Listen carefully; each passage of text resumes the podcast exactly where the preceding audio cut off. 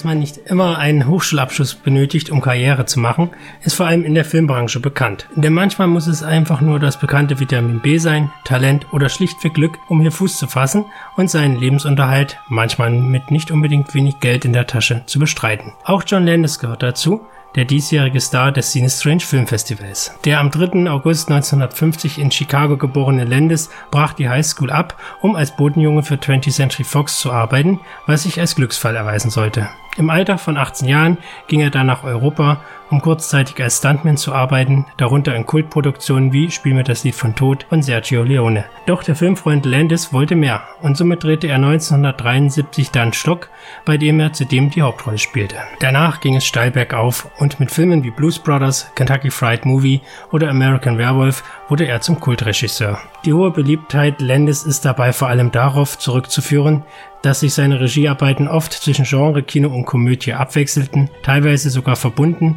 und dies mitunter so gut, dass sich wirklich alle angesprochen fühlten. Sowohl der Gruselfreak als auch der Komödienfreund konnte sich mit Landis und seinen Arbeiten anfreunden. Und apropos Komödie, seinen kommerziell erfolgreichsten Film hatte Landis nicht etwa mit Blues Brothers, sondern mit Der Prinz aus Zamunda. Doch nicht nur mit Filmen sollte Landis Erfolge haben, auch als Regisseur von Musikvideoclips machte er sich einen Namen, ja formte er dieses Genre sogar aufs Äußerste. Am bekanntesten dabei natürlich Michael Jacksons Thriller, der mit seiner Länge von 13 Minuten sogar als richtiger und mit Handlung versehener Kurzfilm gehandelt wird. Genauso übrigens auch der Clip zu Michaels Black and White mit Kevin-Darsteller Macaulay Culkin. Jedoch sollte Landis nicht nur Sonne in seinem Leben haben, auch die Schattenseiten musste Landis kennenlernen und dies extremer als wohl die meisten seiner Kollegen.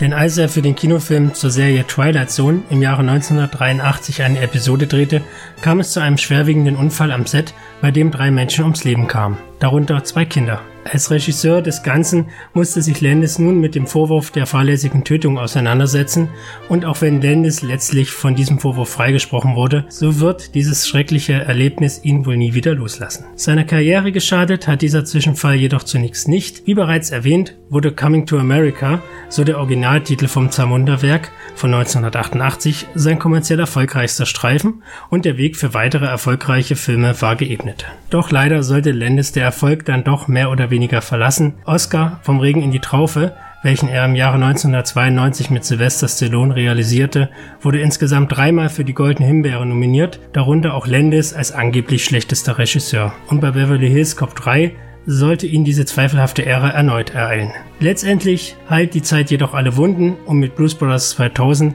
konnte sich Landis im Jahre 1998 dann seinen Traum erfüllen und eine Fortsetzung zu seinem Kultfilm Blues Brothers drehen. Und auch wenn es dieser Film ebenfalls nicht leicht hatte, um bei Publikum und Kritik anzukommen, so war es für Landis doch ein Erfolg, da er sich gegen jahrelange Ablehnungen zu diesem Projekt durchsetzen konnte und mit Dan Aykroyd sogar wieder einen Original Blues Brother verpflichten konnte und auch mit John Goodman einen Glücksgriff machte.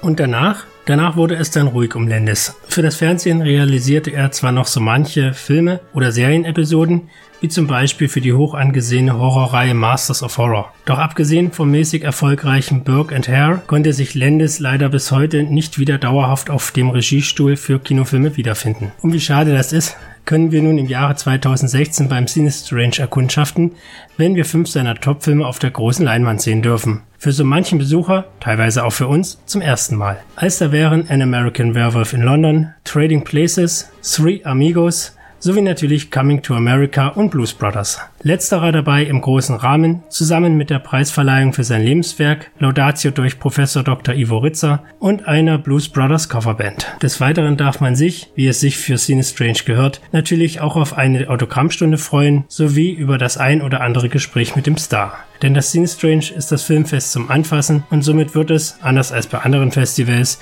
neben den Eintrittspreis keine finanziellen Extraforderungen für Autogramm oder Foto geben. Also lasst euch dieses einmalige Ereignis nicht entgehen, wir sind auf alle Fälle vor Ort.